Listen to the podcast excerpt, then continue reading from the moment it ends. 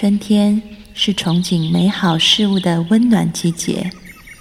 某一个夏日，你终于遇见了心仪的他。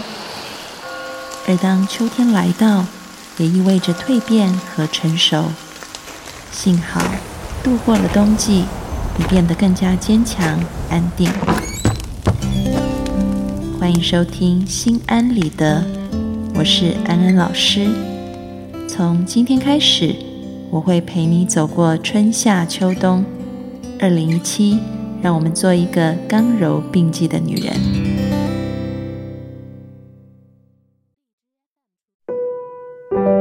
Hello，各位听众朋友，大家好，欢迎收听《心安理得》，我是安安老师。在这一周呢，我们要来讨论人际沟通的议题。那么一讲到人际沟通，安安老师就想到最近呢，在直播节目里面，我常常收到听众朋友问安安老师同一类问题。这一类问题呢，都跟人际沟通有关，而当中最多人提问的就是不懂拒绝别人，不敢表达自己的意见，怕得罪别人，该怎么办？所以呢，我们今天这一集就要针对这个人际沟通当中大家很困扰的这个问题来做出解答。欢迎进入今天的讨论。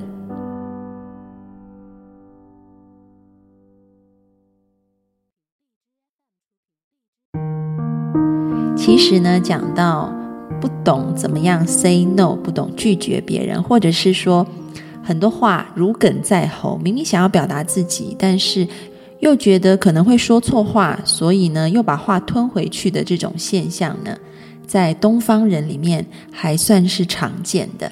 嗯，因为我们说，为什么在东方这样子的事情会特别多，就是因为呢，我们东方是一种集体性的文化，对比于西方比较个人主义的文化，东方文化更讲究的是一种团体的和谐性。然后呢，不要伤到大家的和气，所以为了维持这种和谐，即便我们可能心里面有不同的意见，我们都觉得说出去可能是不好的，因为我们会觉得会伤了别人的面子，然后别人会因为被伤了面子，所以可能也会转过来攻击我们，所以也会伤了自己，所以越想越不安心，那干脆就不要讲好了。但是呢，你会发现，越不讲，自己又觉得自己好懦弱，这个很多很多的话憋在心里，慢慢就成了愤怒。这个愤怒发不出来，慢慢就变成了抑郁啊。所以呢，我们今天就要来说一说，怎么样子可以调整我们的心态，让我们用一个更好的方式去跟对方沟通，特别是在两个人是意见不一致的状况底下。那么安安老师呢，给大家预备了四点心法。这四点心法，如果你可以这个把它武功练得很熟练的话，那么相信以后呢，你面对跟你有不同意见的人，你也会如鱼得水。好，那我们就来讲讲第一点，嗯，我们要具备的这个心态是什么？就是我们要重新拟定方向，这一点非常重要。这是什么意思呢？嗯，很多人其实不敢表达自己的意见，或者是不敢拒绝别人。那你去问问看，为什么不敢？他们会说，因为不想要跟别人吵架。嗯，那嗯，觉得自己口才不好，吵不过别人，所以就干脆不说了。啊，那其实你有没有发现，这样子的前提是存在一些问题的。我们和别人的意见不一样，并且想要表达自己的意见，不代表我们就要跟别人起冲突。有一句话叫做“世界的精彩因差异而来”。啊，我们这世界上有这么多不同的声音，所以多彩多姿，很丰富。你跟我不一样，不代表我们就要吵架。啊，为什么我们会很害怕发表自己的意见？因为其实我们心里面有一个错误的认知。我们觉得发表自己的意见，啊，跟别人不一样的意见，就是要跟别人对抗。所以，要不你赢我输，要不我赢你输，啊，我们心里面自然而然就会有一种压力。所以想一想就算了，啊，干脆不要拒绝别人，不要表达自己的意见。但其实这件事是真的吗？并不是这样子。啊，我们要有一个正确的前提，这个前提就是我们现在不是要谁输谁赢，而是我们两个都要照顾到彼此的需求。我们要寻求的是一个双赢的。我今天跟你表达不一样的意见，不是来跟你吵架，不是来跟你起冲突，而是要来寻求一个你好我也好的方式。当我们可以转变心态。用一种带着爱的态度，带着善意的态度，去跟对方说出我们自己的感受、我们自己的意见的时候，那会是很不一样的。大家一定都听过一句话，叫做“以柔克刚”啊。当你带着是一种爱和善意去跟对方沟通，去表达自己的意见，而不是带着一种害怕，这种害怕就是要是我输了怎么办？你自然而然那个气场都是不一样的啊，所以很重要。第一步，我们要先去调整我们的心态。这个心态就是我们要寻求双赢，我们要带着爱、尊重和善意去跟对方表达自己不同的意见。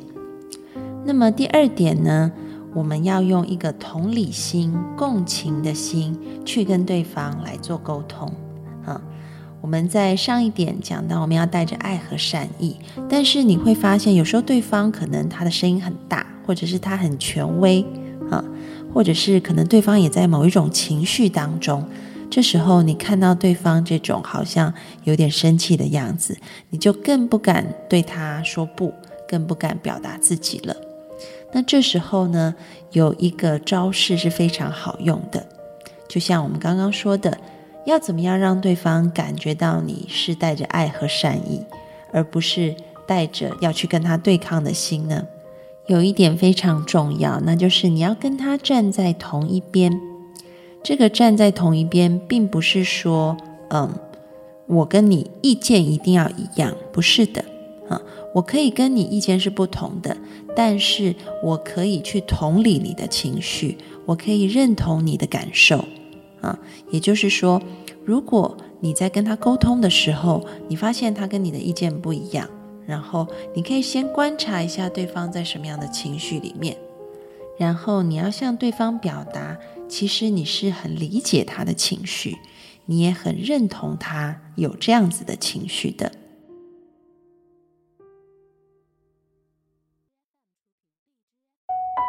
比如说，可能对方气冲冲的要求你做一些事情。或者是态度比较恶劣，而他所要求你做的事情刚好又是你非常不想做的，你这时候要怎么拒绝他呢？啊，那我们就要回到刚刚教的两点。第一点就是我们要带着爱和善意。啊，我们今天不是要去啊跟他对抗的，我们是要来跟他寻求两个人都舒服的解决方法。当你这么想的时候，你自己的紧绷就会放松下来，你就不是对方很紧绷，你也很紧绷，两个看起来就要开战了，或者是对方很紧绷，你开始畏畏缩缩的，而是当你用爱跟双赢的态度来看这件事情，你整个人是放松的，对方感觉到你的放松，他就也会慢慢的放松下来，好。那么接下来呢，我们就要跟他站在同一边，去认同他的情绪。那我们就可以跟他说：“哦，我知道你现在好像心情不是很好啊，或者是说我看到你现在好像有一些生气啊，是不是发生了什么事情啊？你可以问他，甚至我们可以再进一步的去关心他多一点。比如说，我知道你现在很生气，也知道你最近的工作压力很大啊。”嗯，你要好好的保重自己的身体哦。当你可以去跟对方的情绪感受站在同一边的时候，对方整个的态度就会更加的软化下来。啊，那这时候可能你们就有了一些空间可以去讨论双赢的可能性。啊，也许他要求你做这些东西其实是不合理的，只是他一下子情绪抒发不了。所以气急败坏的啊，这个这个气就直冲脑门，所以就要求你做一些不合理的事情。那么，当他的愤怒被看见了、被听见了啊、被关怀了以后，这个不理性的动作可能就会减退下来，甚至于，即便他要求你做的事情还是在合理范围之内，因为他这个人软化下来了，你跟他站在同一线了，所以你可以去跟他讨论这个事情是不是有现在就必须要做的可能，还是可以透过其他的方式来做，或者是。我现在的状况好像不太适合做这个，是不是也可以啊？我帮你做一些，然后其他的部分你可以找另外的人来帮忙，这些都是可以被讨论的，因为在你们当中营造出了一个放松的空间啊。所以这是第二点，就是我们要试着跟他的情绪站在同一边。接下来呢，我们讲第三点，第三点也是一个很重要的心法。那就是我们要把人跟行为分开来看。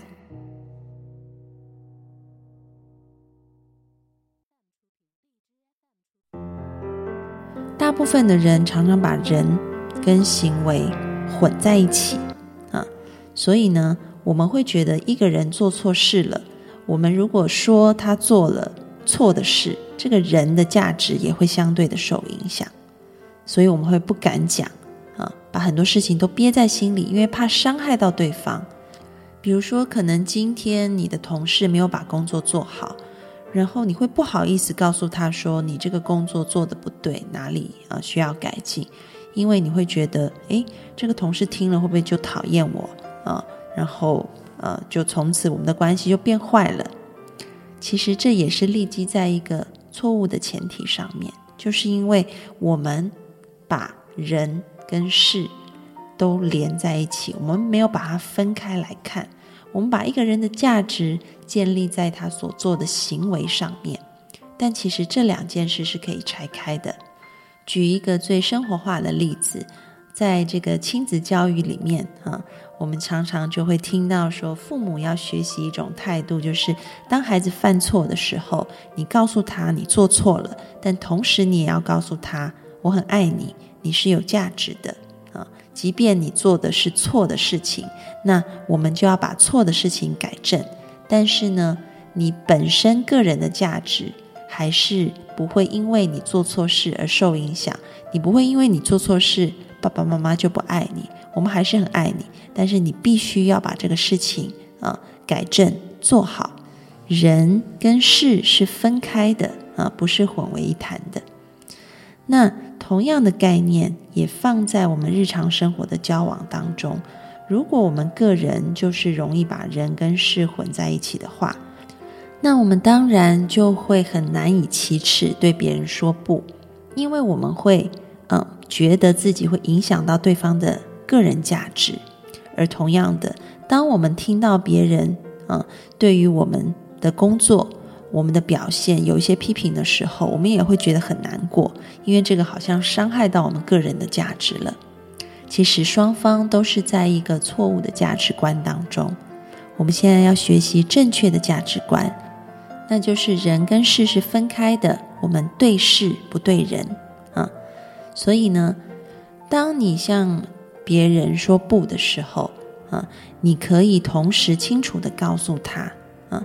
我今天说不是因为，嗯，对这个事情说不，而不是对你说不，嗯，我对你还是很尊重的，我对你还是嗯充满很多爱跟善意的，但是只是你做的这个事情啊，我不能认同啊，或者是说这不是我愿意做的，这个说不不代表我否定你这个人，我只是不能认同你做的事情而已。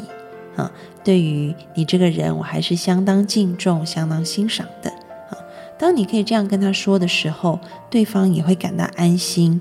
啊，然后他那个武装的情况也会松懈下来，他也更容易接受你对他说不。啊，因为他知道，即便他被说不了，他还是一个很有价值的人。